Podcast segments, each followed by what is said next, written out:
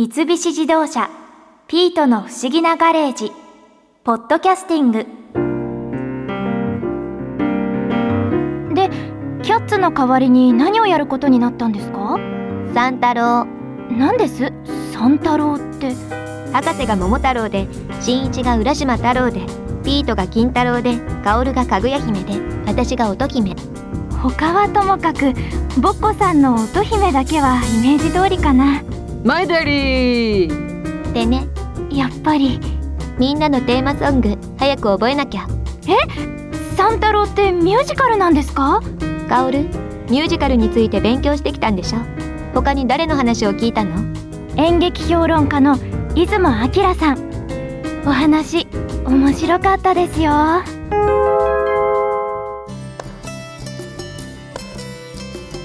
出雲さんブロードウェイはい。の注目してる作品ってありますか、もうねこれはね私というよりはブロードウェイの演劇関係者はもう口を揃えて「はい。ハミルトン」という作品この作品がトニー賞をもう絶対取るよねと。ハミルトンはい。どんな作品ですか、はい、ハミルトンというのは、はい。アメリカ建国の父であるリンカーン大統領の片腕と言われた人で当時のまあ財務大臣アメリカのまあ経済をのまあ銀行を作った人。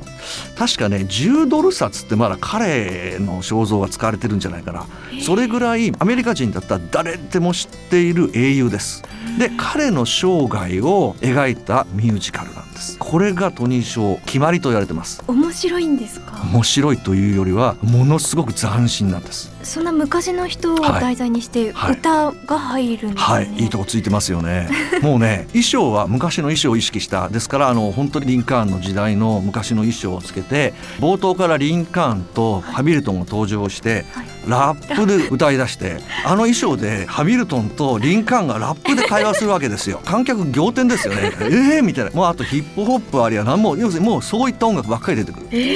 新しいんです。で、実は作詞作曲そして主演をしているハミルトン役をやっているのが。はいリン・マニュエル・ミランダという人でございましてこの人実はですね「イン・ザ・ハイツ」という作品のでやはり同じく作詞作曲主演をしてはいトニー賞を取ってる人なんですけれどもこの作品もラップとかヒップホップが出てきたんですよ。ブロードウェイで初めてラップをで歌い出したっていうやっぱりあのそういうこうまあ言ってみれば最先端の作品を作る人なんですね。で彼はプエルトリコからの移民なんですよね。で実はハミルトンさんっていうのはやはりプエルトリコからの移民だったらしいんですよ。なはい、なのでやっぱり自分自身も移民であるということでやっぱハミルトンという人にすごく思い入れがあってその生涯を調べていったところでアメリカのその経済の基礎を作った人だっていうことが分かってこの人の作品をミュージカルにしたいと思ったと。でハミルトンっていう人は当時ねガンピストルでの決闘というのがまだね残ってた時代なのね。あの後ろ向きで1234567って10歩歩いて振り向いてバーンって打つやつですよ。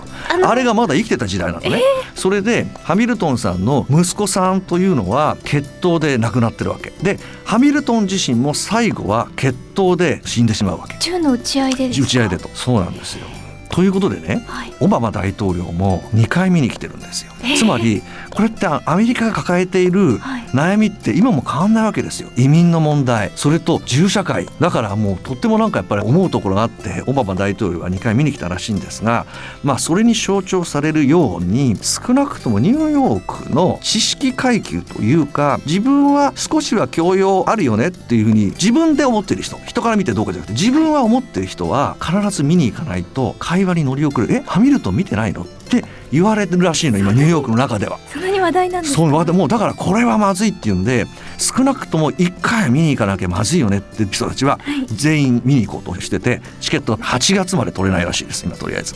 はい。え毎日公演はもちろん毎日やってます。売り切れちゃうんですか？えもう8月まで一席もないそうですでもともとねこの作品ってオフブロードウェイという小さな劇場で去年の頭ぐらいかなもうかなり前から実は上演をしていてはい。オンブロードウェイという大きな劇場に上がったのが去年の秋ぐらいなんですよ。すごい最近なんです、つね、い最近なんです。ただあの一つ特殊なことは意外とトニー賞を取る作品というのは3月とか直前にオープンする作品が多いんですよ。秋ぐらいにオープンした作品って息切れしてしまって割とねずーっとロングランしてる作品がトニー取るってことはあんまり私の記記憶ではないかなっていう感じなんですが、はい、この作品はそのそれともオフブローデーからずっと上演されていていまだにチケットも取れない作品が、まあ、トリンを取るというふうにみんな言われてるんで、はい、新作がですね、はい、みんなもう今年オープンやめようかとつまり賞に取れないんで、先延ばししようかっていう動きも出てるぐらいの作品ともう勝負しないで。勝負しない勝負できないと。もう他にそれに対抗できる作品っていうのはないんですか？えっとねありません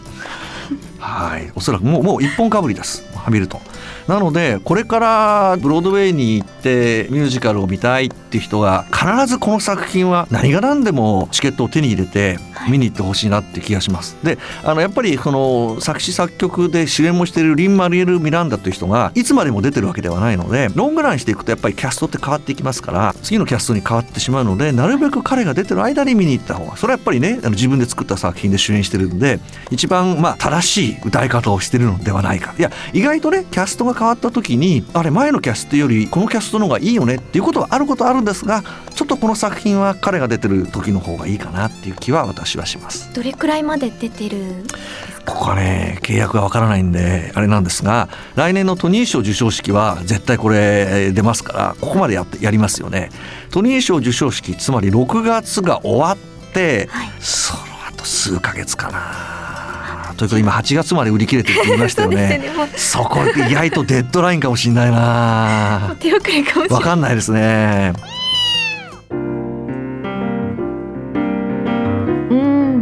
話は面白いけど最新のミュージカルじゃ私たちの参考にはならないわね。それで三太郎のミュージカルって作曲者は誰なんです？私のナンバーは作曲者不明なのよ。え？作曲者がわからないってボッコさんのナンバーってどんな歌なんです？乙姫様のごちそうにタイヤヒラメの舞踊り。そそれですか。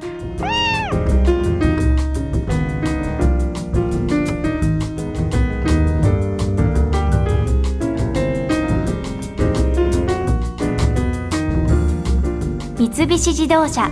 ピートの不思議なガレージポッドキャスティング。このお話はドライブアットアース三菱自動車がお送りしました。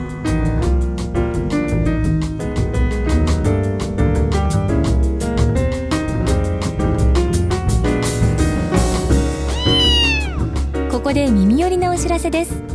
ピートの不思議なガレージをもっと楽しみたいという方は毎週土曜日の夕方5時東京 FM をはじめお近くの FM 局で放送の三菱自動車ピートの不思議なガレージをお聞きください。外に出かけたくなるとっておきのお話満載でお届けしています。